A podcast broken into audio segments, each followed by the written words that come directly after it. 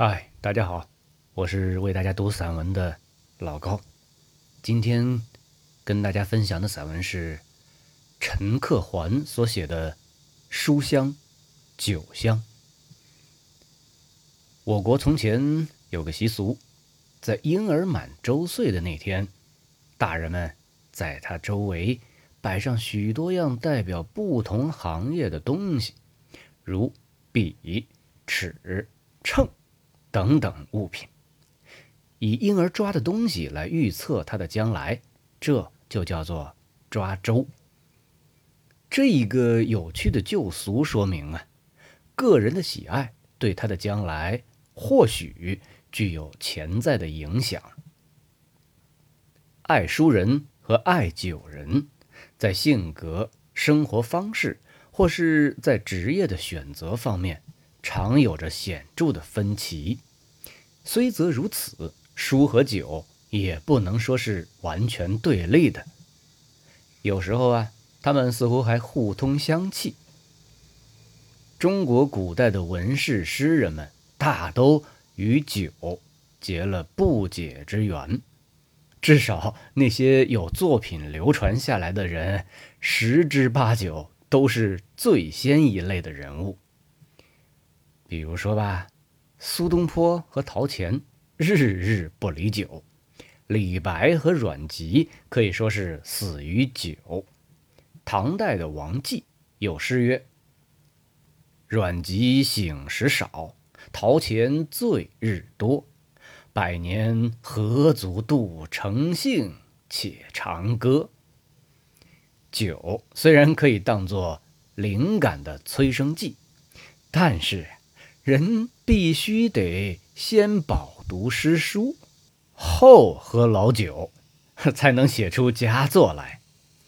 古代文士诗人们多半是在中年以后，仕途失意以酒消愁，排遣情怀，灵感永志而留下佳作。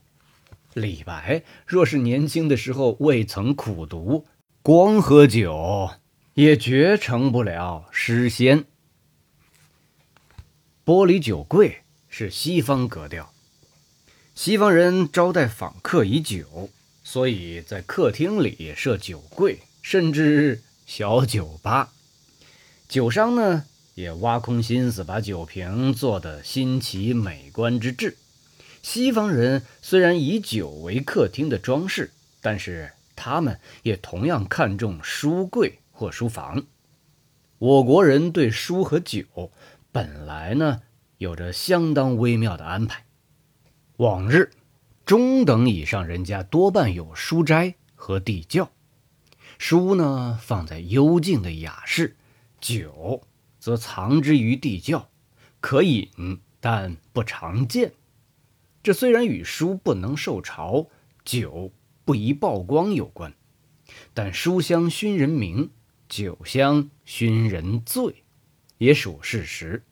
酒香可以偶闻之，而不可常熏。因此，书可列，而酒宜藏。我国人以茶待客，讲洋派的人呢用咖啡。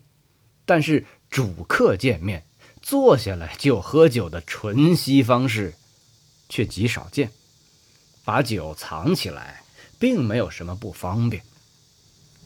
如今，公寓人家地狭屋窄，最好是置一两用架柜，明架摆书，下层暗柜放酒。由于书明酒暗，书高酒低，人翻书的机会渴望较喝酒的时候多，实在想喝酒，亦不致感到不方便。人固然应该积极向上，但是家居生活亦当轻松适意。读书饮酒各有其乐，端在尺度有方。好的，今天的文章咱们就读到这儿了。不知道大家伙儿看书的时候喝不喝酒，喝酒的时候看不看书？好，咱们下期再见。